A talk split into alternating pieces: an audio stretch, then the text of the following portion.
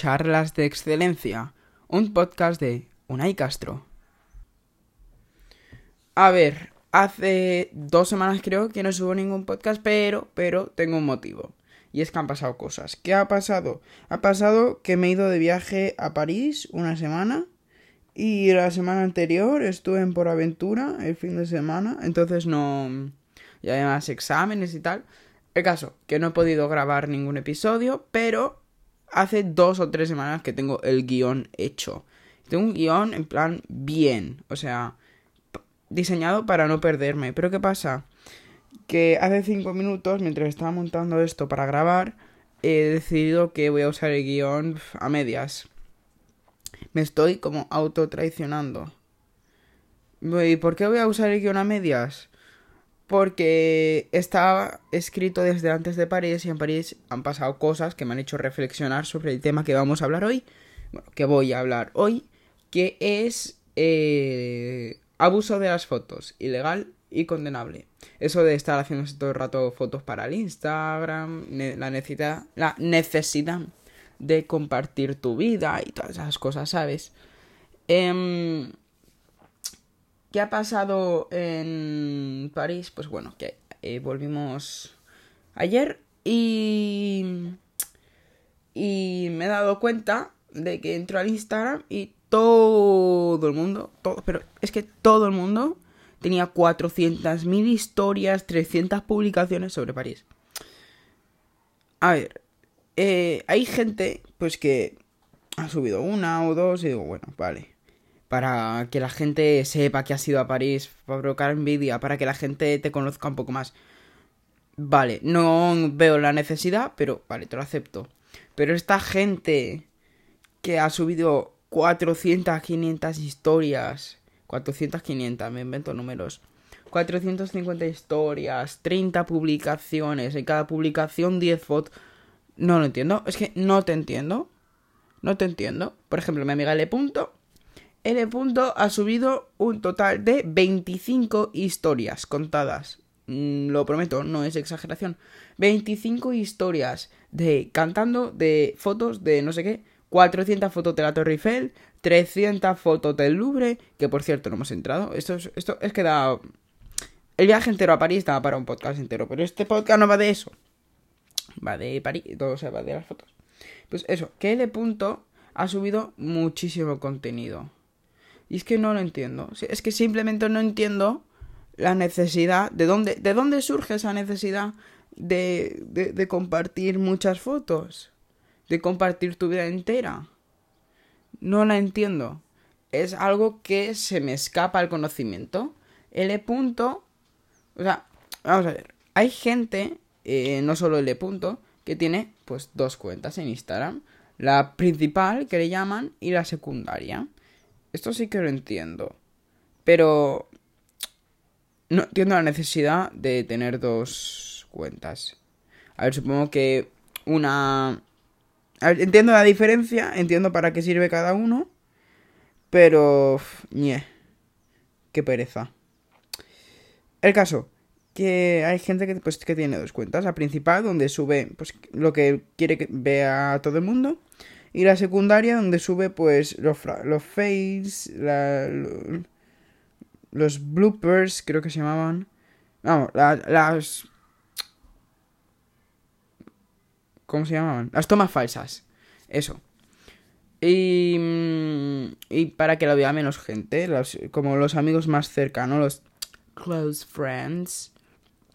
Vale, perfecto y maravilloso. Pero ¿Tú estás segura de que todos tus ah, mm, close friends quieren verte 24 horas al día? Porque como estás subiendo cosas 24 horas al día, mm, a lo mejor tus close friends acaban de ti, mm, ¿sabes? Hasta el moño. Están cansados ya de que subas 400 historias todos los días, eh, 4 TikToks bailando, otros 3 enseñando el culo. Eh, no, no, ya está. O sea, párate stop, detente, déjate algo para ti, porque vas a acabar quemadísima, vas a acabar quemadísima y no vas a poder seguir con tu vida, porque no te va a quedar. Porque otra cosa es que la gente que acaba subiendo un montón de cosas, en plan las influencers de Instagram, a ver, no es por meterme con ellas, pero en plan las influencers de moda, sobre todo estas que son tan jovencitas, eh, no es por meterme contigo ni nada, pero es que acabáis siendo todas una copia. De, o sea, parecéis clones porque acabas sin tener personalidad porque te la chupa. Instagram te la chupa y te la quita. O sea, te hace ser un clon de la mm, de al lado, ¿sabes? Esto es que es muy fuerte y es para reflexionar un rato. Vale, ahora después de como esta especie de reflexión que he hecho yo ahora al momento, más o menos. A ver, no, lo estoy pensando un poquillo, pero voy a empezar con el guion. Creo que ya, ya va siendo hora. A ver. Creo que ya va haciendo falta que se empiece a visibilizar, un poquito más aunque sea, que compartir todo por Instagram es que no es necesario. No, no, no lo es. A ver, voy a intentar explicar mm, esto un poquito más, porque es un tema un poco complejo que a lo mejor no se consigue entender bien. A ver, hay gente en el mundo, aparte de mí, y eso, es, eso la verdad es que es una cosa que me sorprende, que haya más gente aparte de mí. Porque mira que hay tontos en el mundo, ¿eh? El caso que hay gente en el mundo que como que tiene la extraña necesidad que no, logro, que no logro comprender de publicar tu vida entera. Como si a mí me importase que has ido de vacaciones a tres semanas a Miami. Cerdo asqueroso. Que es que lo que eres. Que es que mira que te gusta provocar, ¿eh? Que, que malo eres. Y lo peor de todo es que esta gente realmente no es así. Esto es otra cosa que es para pensar. Es a ver, es que realmente como si fuese una sorpresa que tu amiga la Paquita, la nieta de Doña Conchita, la vecina de tu abuela, sí, esa, la del primero o segunda, porque que no es así, o sea, ella te está intentando mostrar, la Paquita, no la Conchita, que tiene la vida perfecta, sin ningún problema, que, que todo es muy fácil, easy peasy, lemon squeezy, eh, pero no, es que, es que no, no, es que Realmente es preocupante que haya cada vez más gente como Paquita, porque hay niñas de 10, 12, 14 años que realmente se obsesionan. Pero obsesionas de obsesiones fuertísimas con los cuerpos normativos e ideales de estas chicas, o que sí que también pasa con los tíos y tal, con los músculos fibrados y musculados y todo esto. Pero, ya me entiendes. Que hay niñas, es que suele pasar generalmente más con las eh, chicas, yo entiendo qué pasa con tíos y tal. Pero la norma. ya me entienden, ¿no? Voy a hablar en femenino y punto. Eh, no es bueno. Eso no es bueno. Estas obsesiones no son buenas. Porque no solo te estás eh, obsesionando con un cuerpo que es seguramente falso, que seguramente tenga cuatro horas de Photoshop encima, sino que te estás haciendo daño a ti mismo porque déjate comer o lo que sea, o vomitas, porque mucha gente acaba pues con eso, TCAs, que son trastornos de la conducta alimenticia o alimentaria, que son temas muy serios. Es un tema bastante serio y no es para hacer chiste. O sea, hay gente que mm, desgraciadamente muere por eso. Es triste, la verdad.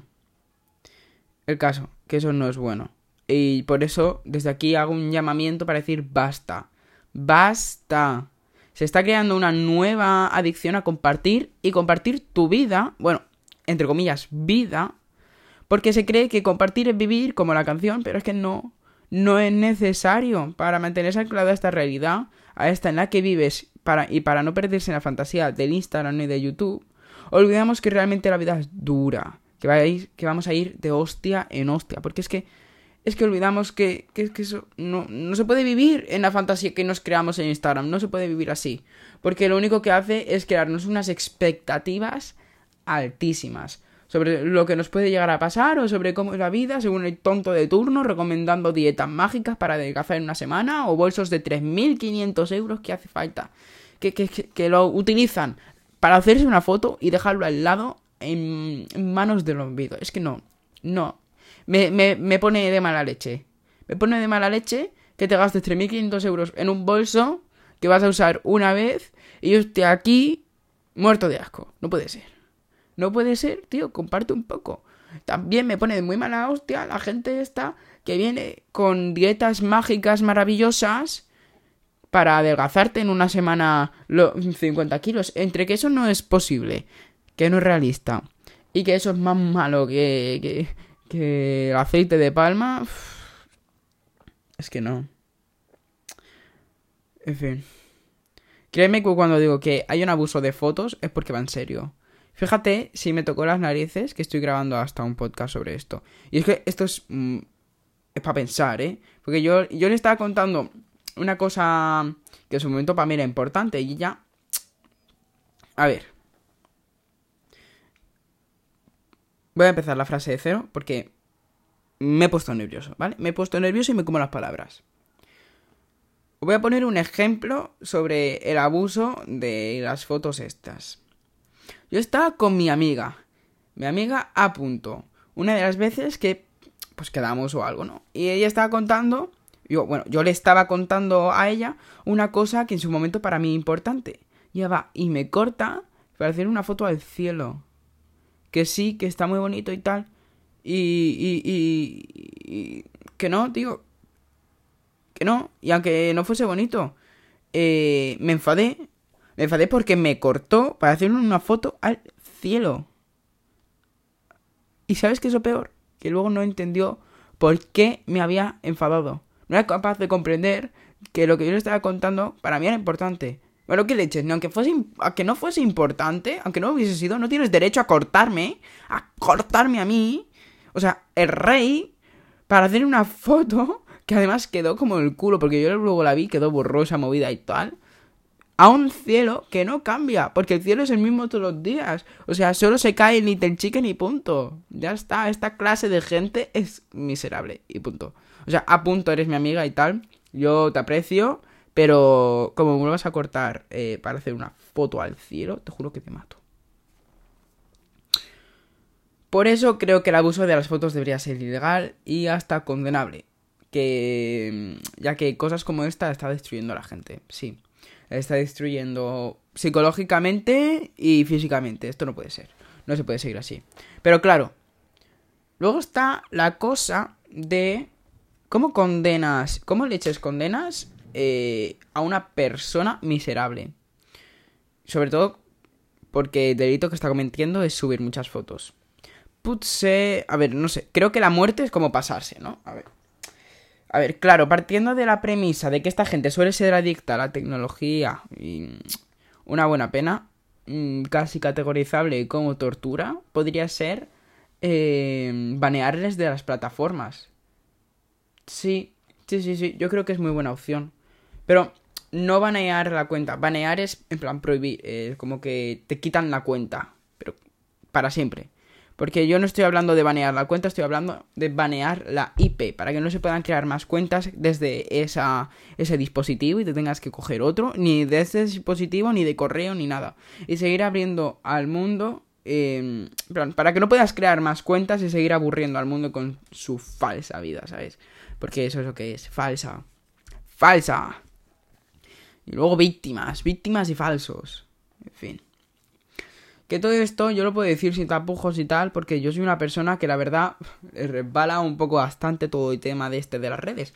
Porque, ¿qué os creéis? Que yo no soy famoso todavía. ¿Por qué os creéis que yo no soy famoso todavía? O sea, si yo supiese cómo funciona todo este tema, yo nada más nacer viviría montando en el dólar. Porque es que... Es que es así. Pero como yo no tengo ni puñetera idea de cómo funcionan todas estas cosas, pues aquí estamos. Además, yo creo que así, tal y como estoy ahora, estoy perfecto. Eso de ser influencer, influencer, que además, por desgracia, no debería de ser así, pero tiene una connotación negativa el término influencer. Pues eso de ser influencer no es mi pasión. Porque se ve muy cansado, porque tipo... A ver, yo soy falso, pero tanto rato que va, que me canso. Y eso de hacer un mínimo esfuerzo por algo, quita. Quita, quita, quita. Pues eso es lo que va diciendo. Que yo no sé utilizar las redes de manera perfecta. Más que nada porque hay miles y miles de códigos que no logro entender. Porque, a ver. Yo soy una persona bastante muy directa. Pero mucho, ¿eh? Y a mí, si tú me gustas, no encuentro el porqué de, de esconderlo. Lo encuentro una tontería y una pérdida de tiempo. Te dedico a la cara. Si te gusta, fantástico y maravilloso. Y si no, pues oye, también. Es verdad que se corre el riesgo de que te manden a tomar por saco o que ella no sea capaz de seguir la amistad, pero si realmente no es, no es capaz de seguir la mitad, la amistad, es que no, no me apreciabas tanto. Estoy hablando de decirte que me gustas, que te quiero, amor. Un beso para ti. Ah, y otro pensamiento que la gente con la que lo he compartido en voz alta piensa que es algo radical. A ver, es que en perspectiva sí que puede llegar a ser mm, algo radical, pero tampoco es para tanto. Es... Eh, es que un beso lo arregla todo. A ver, dejadme que me explique porque es bastante probable que no lo intentáis. O mucho más probable que lo malinterpretéis. No estoy hablando de violar ni nada de eso. Yo estoy hablando desde el punto de vista de la magia y la fantasía en el mundo de la piruleta, como toda performance de lo que son las fotos con un mundo distópico para algunos y utópico para otros, ¿sabes? Por eso, un buen beso te arregla las dudas. Y en el peor de los casos te hacen mal lío. Pero bueno, la vida es una, ¿no? Un beso, si tú no sabes si te está gustando esa persona, un beso te, quita las dudas. Lo peor que te puede pasar es que beses a alguien que, no, que tú no consideras que te gusta y te empieza a gustar, ¿sabes? Eso es lo peor que te puede pasar, creo yo. Sí. A ver, besar con, con, mm, con consentimiento, claro. O sea, no estamos aquí hablando de, de agredir a nadie, ¿sabes? O sea, faltaría. El caso, que me pongo a divagar como siempre. La conclusión, la idea la idea principal y final de esta performance, esta canalización del sentimiento de odio hacia los productores constantes y abusivos de contenido absurdo a estos, sí, pues, productores, como tu vida, Paquita, o sea, tu vida es aburridísima. Es que estamos empezando a vivir en una era, una época de sobreproducción. Sí, de demasiada creación. Los, los creadores de contenido están eh, rebosando están sobrepasando el límite legal. Y sobre todo, la falsedad. La, falsedad que está pasando. Es decir, si la sociedad es capaz de aguantar, yo qué sé, me lo invento.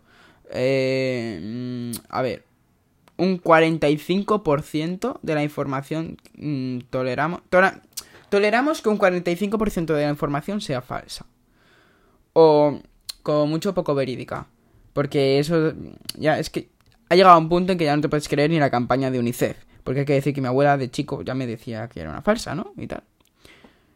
Em, pues eso, que si somos capaces de tolerar el 45% de, de la información como falsa, ahora estamos en unos momentos en que tres de cada dos palabras son mentira. O sea, toda la vida a mí me han dicho que no me fíe de la Wikipedia. Toda la vida mi abuela me ha dicho que no me fíe de la gente de la calle. Pero es que ya ha llegado un punto en que no me puedo fiar ni de las noticias de la 1. Ni tampoco de, de, Es que de nada, los libros de textos, las enciclopedias ahora te mienten. Te están colando mentiras por todos los lados. A todas horas.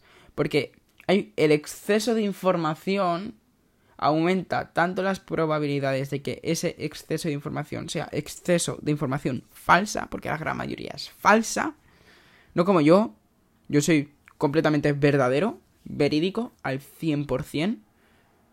Eh, ese, esa cantidad de información falsa hace que vayamos todos mal, ¿sabes? No sé si ha quedado claro el mensaje, pero en todo caso yo ya me está empezando a faltar la voz.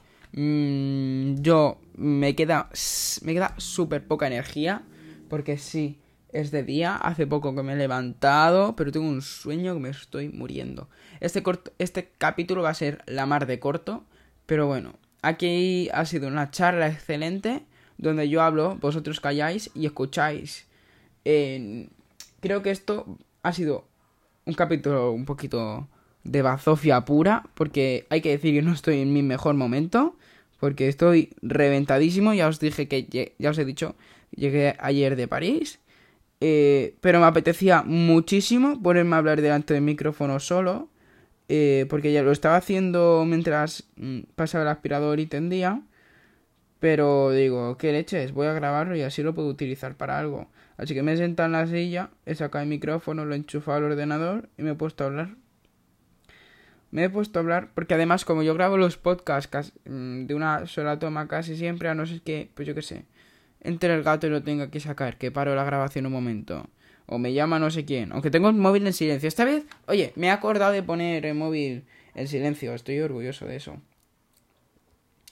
El caso, que, que esto ya está empezando a decaer bastante. Va a ser una charla, lo que viene siendo corta. Pero bueno, es lo que hay. Un placer y adiós.